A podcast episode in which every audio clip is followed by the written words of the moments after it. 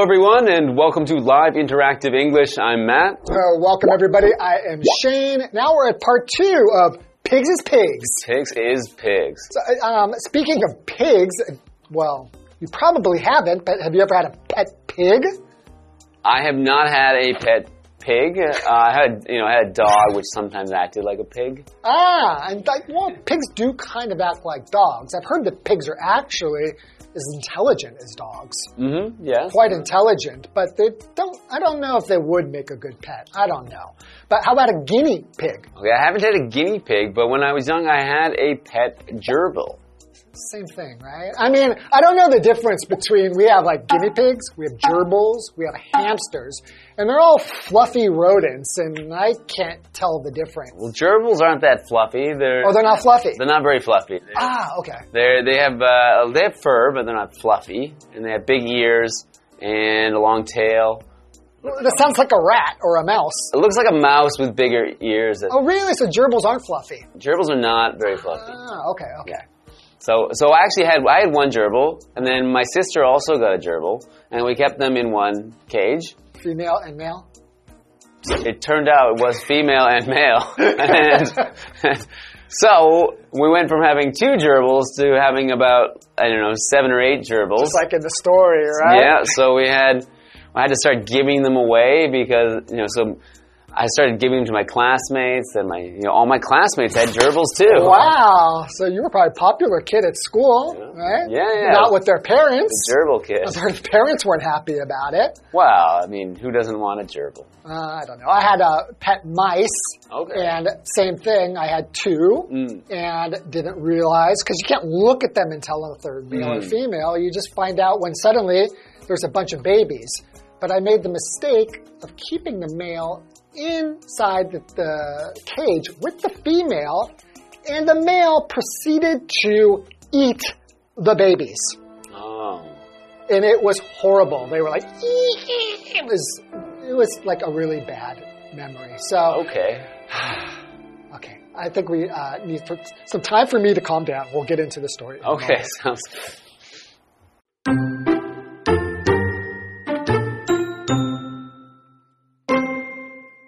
The next day, Flannery visited Morehouse to collect the money, but Morehouse still refused to pay up. Eventually, the company's president tried to figure out a solution. He sent a letter to a zoology professor that asked if guinea pigs were truly pigs. Months later, a reply letter arrived with the answer. Guinea pigs had no relation to the pigs you find on farms.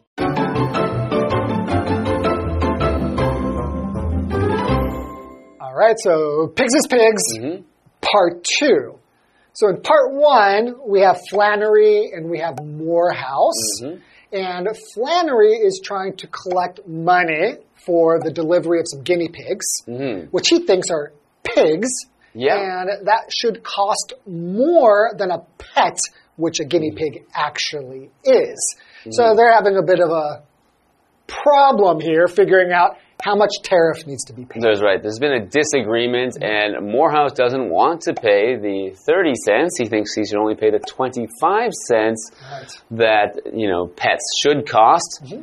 And yeah, they're having a disagreement, and, and Morehouse has actually written letters president, to right? the president, to the tariff department, Yeah. to the claims department. He's gone through through many people to try and get this price reduced. It Doesn't sound like a lot of money to make all of this effort, but I guess it's just the the, the, the point. The- yeah, I think right? that's what it is. Okay. All right, so continuing the story, the next day, Flannery visited Morehouse to collect the money. Right? He's like, hey, man, you need to pay this money. The guinea pigs are here. Mm-hmm. These pigs are here. Give me my money. Right? But Morehouse still refused to pay up. Mm. So to pay up means to give money to somebody Who's demanding it? Right, like Yeah. it's kind of uh, like the feeling is that I owe you money Mm-hmm. and I haven't given it to you, so I should pay up. Yeah, it's like you could say to someone like, "Hey, Shane, pay up. Like you owe me, pay up." I'm like, oh, I have no money. okay, so he needs to pay up. Mm-hmm. All right. Eventually, the company's president tried to figure out a solution. He sent a letter to a zoology professor that asked if guinea pigs were truly pigs. Right, so zoology or zoology, that's just the study of animals, right? So a professor who studies animals. You guess that because it sounds like zoo, so. You know. ology means to study mm-hmm. something, So right? zoology, study of animals. So he is a professor. So a professor is a teacher who works at a university, essentially. So someone who teaches in a higher learning place, like a university or college. Right, you wouldn't say about your elementary school teacher, that's mm. my professor. It's for higher learning. Yes. So anything you know above high school, it's usually a professor, and it's uh, yeah. You certainly wouldn't call your your the person teaching you in college. You couldn't call them teacher. That'd be an insult because they are a professor. Professor. So, for example, the math professor explained the solution in a clear manner. I doubt it. That's difficult. One plus one equals two. Oh, okay. Yeah. I don't know if you'd be learning that in college, though. Okay, so continuing. Months later, a reply letter arrived with the answer. Guinea pigs had no relation to the pigs you find on farms. Hmm. So, in fact, it's not what you think of as a pig, it's just a pig in the name, mm-hmm. but it has no relation to the pigs you find on a farm. So, if you say something has a relation to something else, relation is a noun, it just means the way in which two or more things are connected to each mm-hmm. other. So, for example, we have the same last name, but there is no relation. Okay. So that could be by blood, right? Mm. To be related to somebody. Mm-hmm. Yeah, but in this case, yeah, pigs are not related to guinea pigs. Yeah, it turns out guinea pigs have a very confusing name because they're they're not related to Guinea either, which is a country. They're not Right. from Guinea. Yeah. They're not pigs. So it's a very confusing name for these animals, but you know, Yeah. that's that's the cause of this whole story. That's that. That's why we have this story. Okay, why don't we take a break and find out what happens next?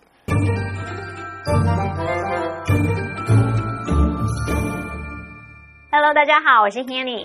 我们先前读到快递公司的站员 Mike Flannery 认为啊，天竺鼠是某一种外来品种的猪，于是啊，他就向 Mr. Morehouse 来收取猪的运费三十美分，而不是收取这个宠物的运费二十五美分。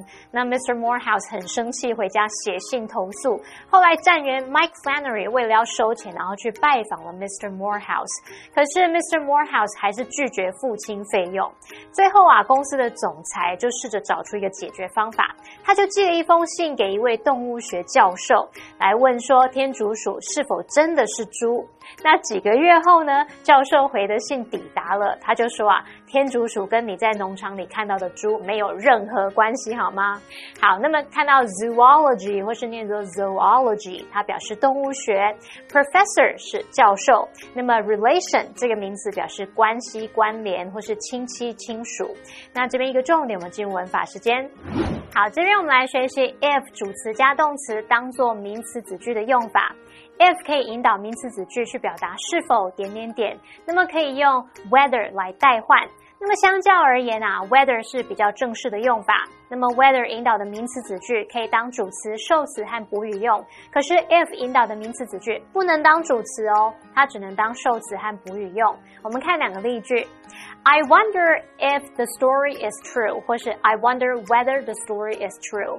我想知道这个故事是否属实，是否是真的。那么这时候我们的 if the story is true，或者是 whether the story is true 是当受词用。下一个例句是 Whether the story is true doesn't matter。这个故事是否属实并不重要。那这时候 Whether the story is true 是当主词，所以我们不能用 if 来替换哦。好，另外要注意的是，介系词后面啊只能接 whether 子句来当受词，不可以接 if 子句。像 They are arguing about whether aliens exist。他们正在争论外星人是否存在。那这时候我们看到 whether aliens exist 是当 about 的受词，所以不能用 if 代换哦。介华课文中。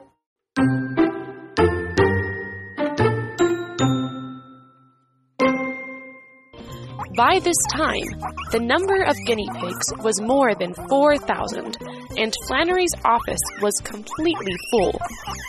The company instructed Flannery to collect 50 cents from Morehouse for the original two guinea pigs, but Morehouse had moved away. The company then told Flannery to send the extra guinea pigs to its main office, but it too soon ran out of space. Even so, Flannery continued to send guinea pigs. When his office was finally free of guinea pigs, Flannery vowed that any animal they received in the future would be charged as pets. He smiled as he realized that it wasn't so bad. At least the guinea pigs weren't elephants.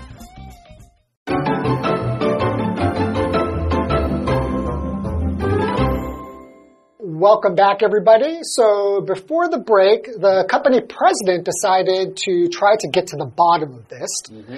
And he wrote to a zoology professor to find out hey, are guinea pigs, in fact, pigs? And the answer was no, there is no relation between the two. Right. So, And so, well, yeah, at this point now they have what? They have eight guinea pigs. that's right. so they have, you know, there's more guinea pigs than they started with already. So Yeah, what's let's find next. out what happens. by this time, the number of guinea pigs was more than 4,000. and Flannery's office was completely full. Okay, this is ridiculous. For, how long did they wait? I don't know how much time has, they haven't really said how much time has passed here in the story. It have to be months, right? Quite a At while. least. Okay, so 40,000 is that what it is? 4,000. 4,000. 4,000. 4,000. So even 4,000. A lot of guinea pigs. That's a, you'd really ha- have to take care of that many too, would be a real hassle in cleaning up after them. hmm I think that, yeah, your, the office would have to be a mess. Okay. The company instructed Flannery to collect 50 cents from Morehouse for the original two guinea pigs, but Morehouse had moved away. So that means they have decided to reduce the price to 25 cents per pet, Yes. as it was originally said to be. So, And luckily they didn't, they just did it on the original. yeah, they're not charging him for the additional. Yeah, because 4,000 times, Yeah. you know, that could, be that a could lot be a of lot of money. right. So we have the uh, word original here, which is an adjective. Original just means existing at the beginning of a particular period of time or the, a particular process or activity. So, for example, you could say they chose her original idea for the project. So that would kind of be at the very beginning, she had this idea. It was the original idea. Mhm, And we're talking about the original two guinea pigs. original two are just first the one- ones right? Not any of the baby guinea pigs that then grew up and had more babies and had more babies and bam. Okay, so continuing the story, the company then told Flannery to send the extra guinea pigs to its main office, but it too soon ran out of space. Even so, Flannery continued to send guinea pigs. Okay. Okay, so there's not enough space in the Yeah. office, so he has to send them to the main office, but Mm. they keep reproducing, and pretty soon, Guinea pigs everywhere. So he's sending the extra guinea pigs. The extra is an adjective meaning in addition to the number that is already there or that already exists. So when we talk about the extra guinea pigs, we mean those that were produced after the original two or the first two that were delivered. right. So, for example, I brought an extra pair of gloves in case you get cold. Hmm. So, in addition to the two for myself, I brought an extra two for someone else, an extra pair. Okay. When his office was finally free of guinea pigs, Flannery vowed that any animal they received in the future would be charged as pets. Any animal. Any animal. So he's vowed, he's promised, or he's made a statement that he's going to stick by this from now on. To make a vow, yes, to make a promise. Mm-hmm. that any animal will be a pet. So Any animal. any. So a tiger comes in, that's a pet. Mm-hmm. Okay, so we have the vocabulary word here, receive, which is a verb. To receive means to get or accept something that is sent to you or given to you. means to receive. So, for example, John received a birthday card from his parents. Okay, that's very nice. Mm-hmm. So, continuing the story, he smiled as he realized that it wasn't so bad. At least the guinea pigs weren't elephants.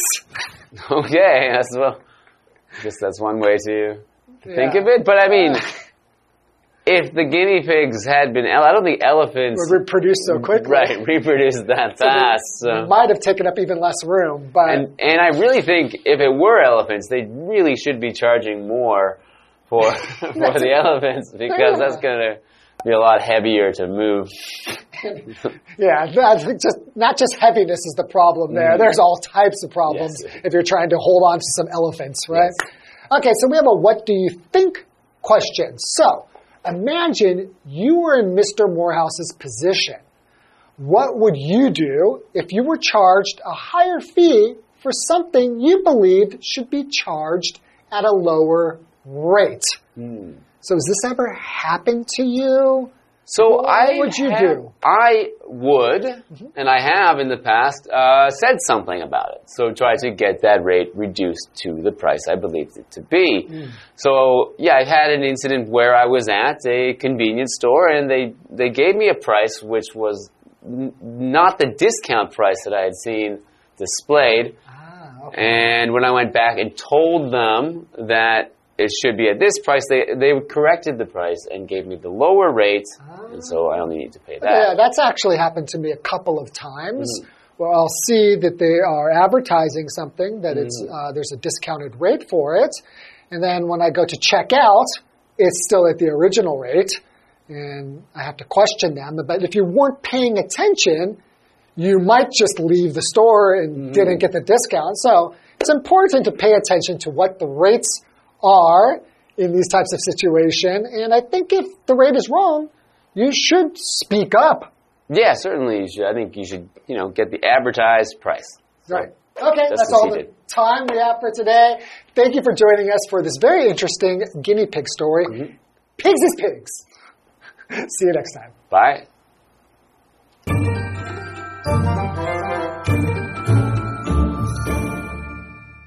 好，从这个事发当天要收货的那一天啊，到联络快递公司的不同部门，然后再到这个动物学教授他回信，这中间已经过了几个月嘞。那这时候天竺鼠的数量已经超过四千只了。Mike Flannery 的办公室啊，完全塞满了。老师就聊到说，哇，那要照顾这些小动物，要去清理善后，应该很麻烦吧？老师有用到 hassle 这个字，H A S S L E。hassle 当名词，它表示麻烦。好，那么接着呢，公司就指示 Mike Flannery 要向 Mr. Morehouse 收取最当初那两只天竺鼠的五十美分。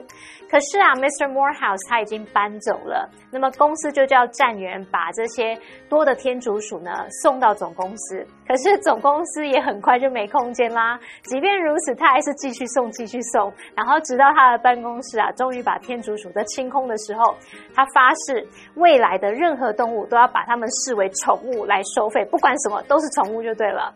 好，来看单字 original，它是形容词，形容原先的、最初的。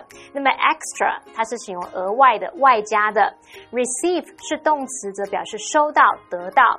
老师刚刚在讲到这个天竺鼠繁殖的时候，有用到 reproduce 这个字，就是在 produce 前面加上 re。那这个动词它表示繁殖、繁衍。好，这边一个重点，我们进入文法时间。好，我们来看这个重点是 run out，当不及物用，可以表达用完、耗尽或是卖光。那么主词通常是人啊、公司、组织等等，之后可以接 of something。那么 run out of something 就可以表达用完了什么，用尽了什么。举例来说，We're running out of time，我们快要没时间了。那另外，run out 也可以表达说被耗尽、被用完，这时候主词就是被耗尽的事物。那特别注意，这就没有被动语态的用法喽。像 time is running out，we need to hurry，快没时间了，我们得快一点啊。好，那么以上是这些讲解，同学别走开，马上回来哦。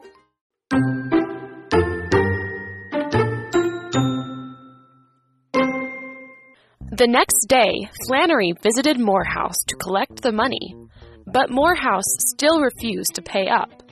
Eventually, the company's president tried to figure out a solution. He sent a letter to a zoology professor that asked if guinea pigs were truly pigs. Months later, a reply letter arrived with the answer. Guinea pigs had no relation to the pigs you find on farms. By this time, the number of guinea pigs was more than 4,000, and Flannery's office was completely full. The company instructed Flannery to collect 50 cents from Morehouse for the original two guinea pigs, but Morehouse had moved away. The company then told Flannery to send the extra guinea pigs to its main office, but it too soon ran out of space. Even so, Flannery continued to send guinea pigs. When his office was finally free of guinea pigs, Flannery vowed that any animal they received in the future would be charged as pets. He smiled as he realized that it wasn't so bad. At least the guinea pigs weren't elephants.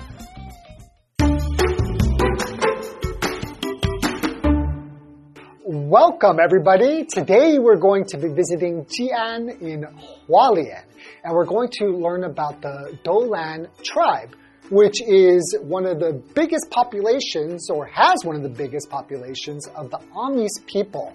So we're going to visit the Amis Cultural Museum.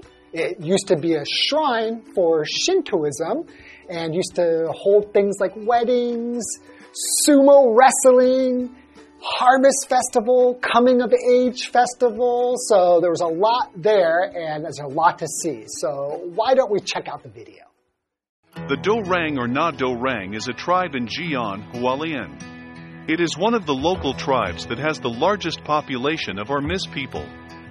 The Amis Cultural Museum in the tribe's territory was built during the Japanese colonial period.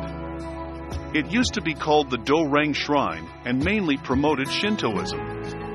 This place was so important that the Aborigines held their weddings and sumo wrestling competitions here. It was a place for the harvest festival and the coming of age ceremony, too. The Aboriginal people performed rituals here together. Today's Amis Cultural Museum is hidden in a residential area. At the entrance and exit of the nearby parking lot, they put the Amis male and female crowns. The east side is the male warrior's crown, and the west side is the female princess crown, showing the matriarchal society of the Amis. They make it easier for tourists to find the museum and invite them to learn about Amis culture. There is an ancestor worship memorial monument outside the museum. It was once a shelf for placing enemies' skulls during the war. Later, the Japanese government improved this tradition by building the monument. There are performance halls and exhibition spaces in the Amis Cultural Museum. Visit the museum to know more about the traditional culture of the Aboriginal people.